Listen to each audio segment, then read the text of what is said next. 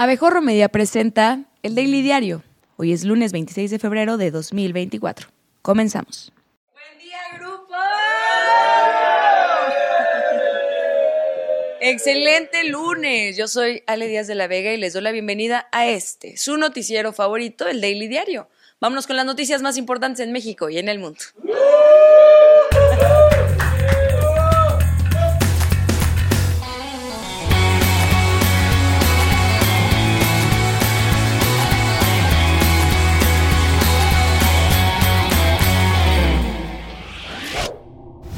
El presidente siguió meme y meme con la controversia que causó el viernes al asegurar que su moral está por encima de cualquier ley y que cuando le preguntaron cuál moral respondió, la que me cuelga muy igual.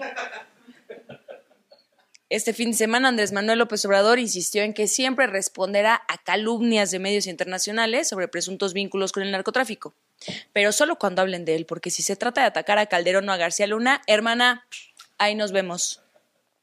Desde Mazatlán, Sinaloa, rechazó la intervención de medios extranjeros en referencia al artículo publicado por el diario The New York Times, en el que lo vinculan con el narcotráfico. Bueno, pero entonces, ¿medios nacionales sí los acepta? Porque si ese es el caso, señores, les tengo una super primicia que tiene que ver con AMLO y el narco y que investigué yo solita sin ayuda de nadie. No se puede calumniar al presidente de México, nunca se debe de permitir.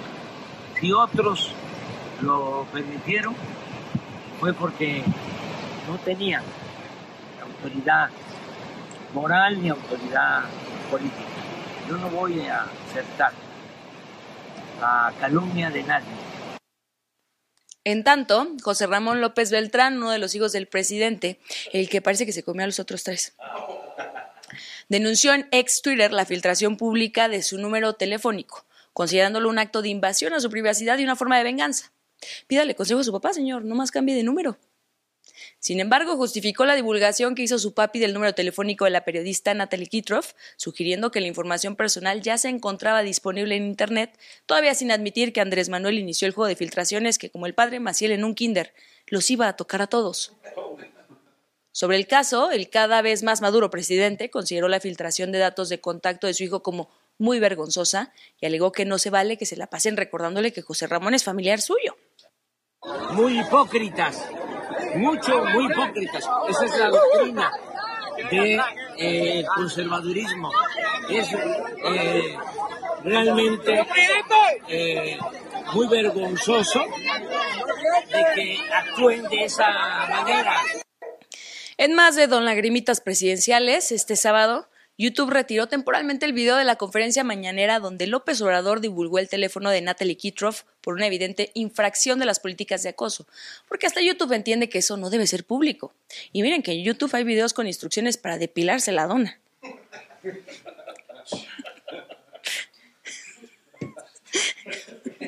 Luego de unas horas, y tras recibir una llamada furiosa del presidente exigiendo hablar con el licenciado YouTube, el video fue restaurado pero editado para excluir la parte donde se revela el número de la reportera. Pero por la tarde el mandatario criticó a través de un mensaje en X a la red social por retirar la publicación, argumentando censura y actitud autoritaria. También subió un video al mismo YouTube donde expresó su descontento citando a El Quijote y cerrando con la imagen de la Estatua de la Libertad. Muy normal todo. La candidata presidencial de Morena, Claudia Sheinbaum, también reportó que su número telefónico había sido filtrado en redes sociales y denunció que recibió llamadas y mensajes de odio. Y peor aún, porque esta vez no solo eran los que le manda a Marcelo Ebrard cuando lleva por la Quinta Cuba. Otros teléfonos de contacto de integrantes de Morena como Citlali Hernández, Gerardo Fernández Noroña y Jesús Ramírez Cuevas fueron exhibidos. La Policía Cibernética comenzó una investigación para dar con los responsables y felicitarlos por ejercer su autoridad moral, supongo. La candidata presidencial de Fuerza y Corazón por México, Xochitl Galvez, afirmó que Sheinbaum busca victimizarse con la denuncia de la filtración de su número telefónico, como tentando la suerte para que le hicieran lo mismo y esperen al final de esta nota. Aseguró que Morena intenta cambiar el enfoque de la conversación sobre los presuntos apoyos del narcotráfico a los hijos de López Obrador, por lo que urgió al presidente a que vaya a Estados Unidos y aclare las investigaciones de la DEA. De la de acá se crean. A ver, ¿quién tiene el teléfono de Claudia? Sus allegados. Ellos pueden saber quién lo filtró, ya que dejen de victimizarse. Les encanta victimizarse. que asuman las consecuencias del ataque que tuvo el presidente a las dos periodistas. Pues yo creo que ahorita ya me late a victimización, ya quieren llamar la atención y quieren cambiar la, la conversación. Más tarde, la guerra de filtraciones telefónicas obviamente también alcanzó a la misma Xochitl. La cuenta identificada como la Catrina Norteña publicó una imagen con el número telefónico de la candidata y el, mensaje aquí les dejo el celular de Xochitl Galvez por si se quieren incorporar a su campaña. Poco tiempo después, Xochitl publicó un video anunciando que no cambiaría su número. Video que parece escrito por los guionistas del Daily porque se humilla innecesariamente y me pude imaginar perfecto cuando le dijeron, Xochitl, tienes que empezar diciéndote gorda dientes chuecos. Confía en mí. Va a ser un éxito.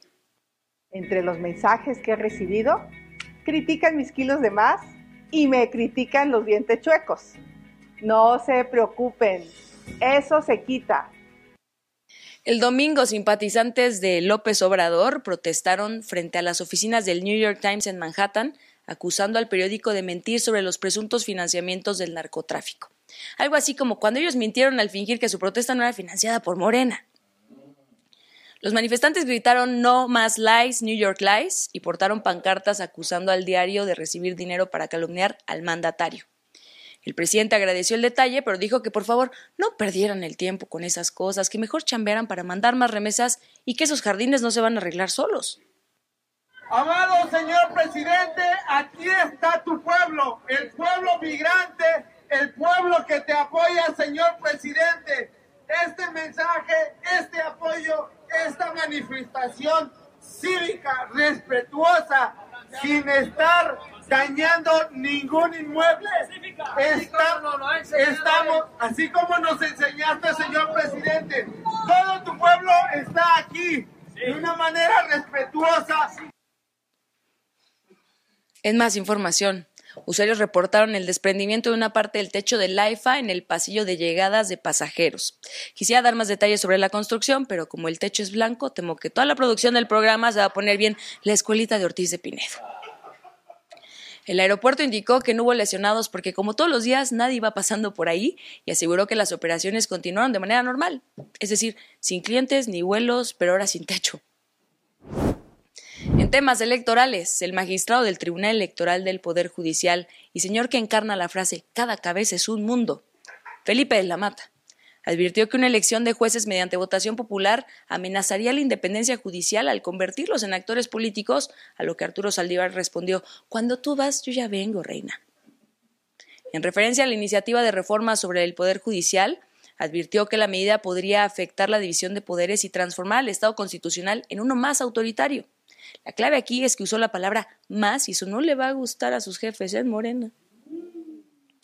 Además, enfatizó que las designaciones de jueces no deben someterse a votación, ya que existe el riesgo de que las políticas prevalezcan sobre los méritos, demostrando que siempre sí hay algo de cordura dentro de esa cabezotota.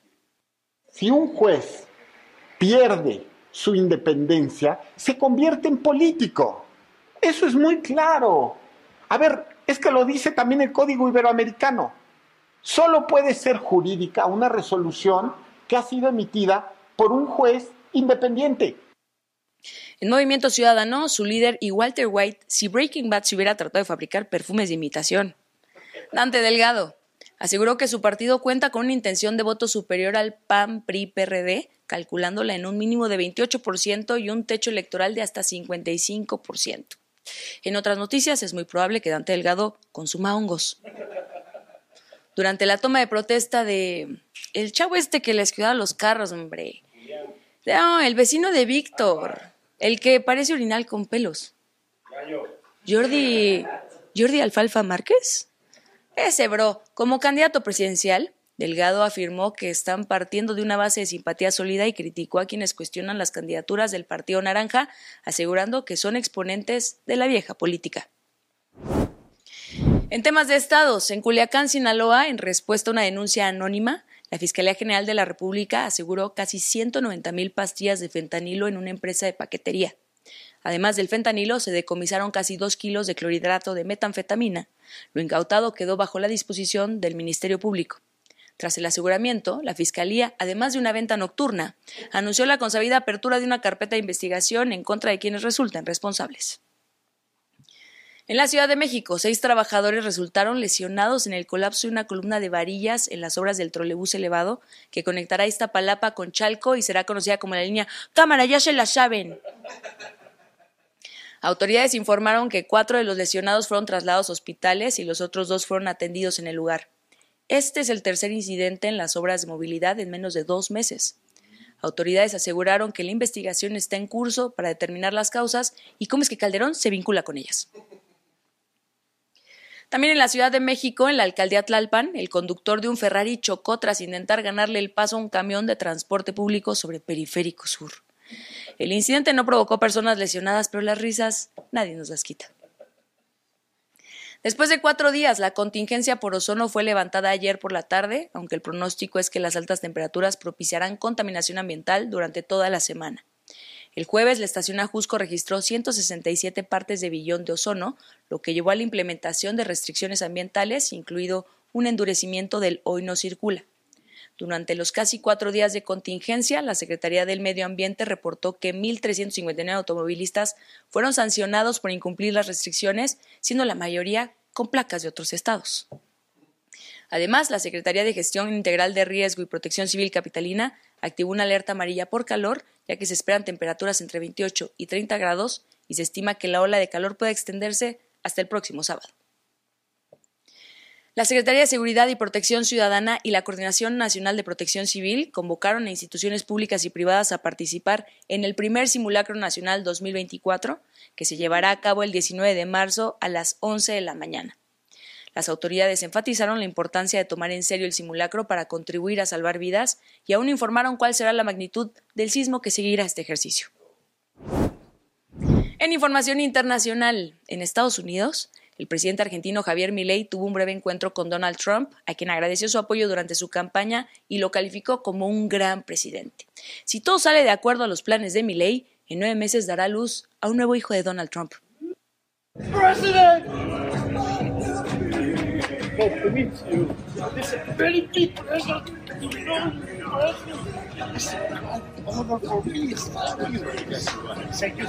Work for me. I'm very, happy. You are very generous me. Thank you very much. Very doing a great job. Thank you.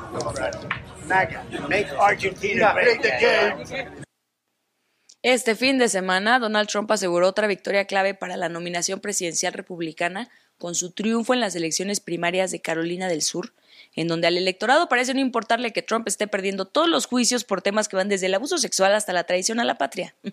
¿Cómo se dice cuarta transformación en inglés?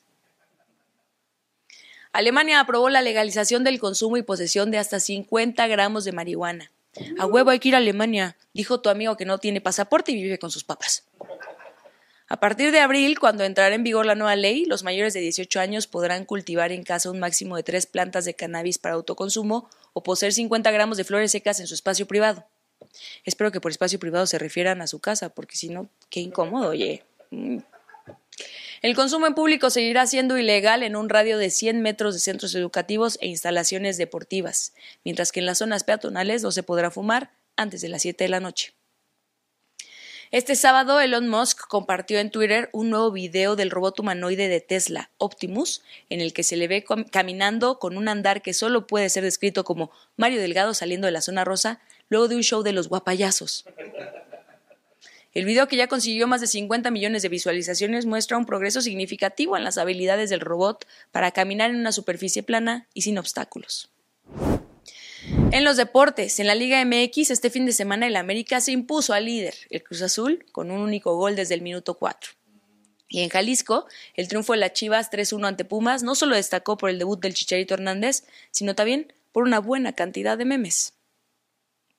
La gimnasta mexicana Natalia Escalera obtuvo el quinto lugar en la final de la prueba de salto de caballo en la Copa del Mundo de Cottbus. ¿Cómo te vas a llamar Escalera y concursar en salto, Morraps? También. Pues por eso el quinto lugar. La norcoreana Chang Oh-kan ganó la competencia mientras que la gimnasta panameña Carla Navas logró el bronce por primera vez para su país, quedando a 16 centésimas de la plata ganada por la búlgara Valentina Georgieva. El ex, entrenador de la selección de China y exfutbolista Li Tie ya valió B, luego de que fue condenado a cadena perpetua por sobornos y amaño de partidos.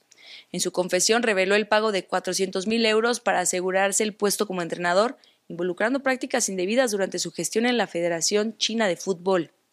La sentencia también implica penas para otras figuras inmersas en el escándalo como Chang Chuyo y Yokito Cash. Llegamos así al final de esta emisión, jóvenes. Ya se terminó. Sí. Pero oiga, no se pierdan hoy el bar, el mejor programa deportivo grabado en este estudio. Recuerden suscribirse, darle like a todos nuestros contenidos. Estamos en todas las redes sociales como Abejorro Media y nos encuentra también, por supuesto, en nuestro sitio web abejorro.com. Mándenos un mensaje de audio en nuestro WhatsApp. A mí me pueden seguir en Instagram, Twitter, TikTok. Y si no, no pasa nada. Nos vemos aquí mañana con más noticias. Yo soy Ali Díaz de la Vega y esto fue el Daily Diario.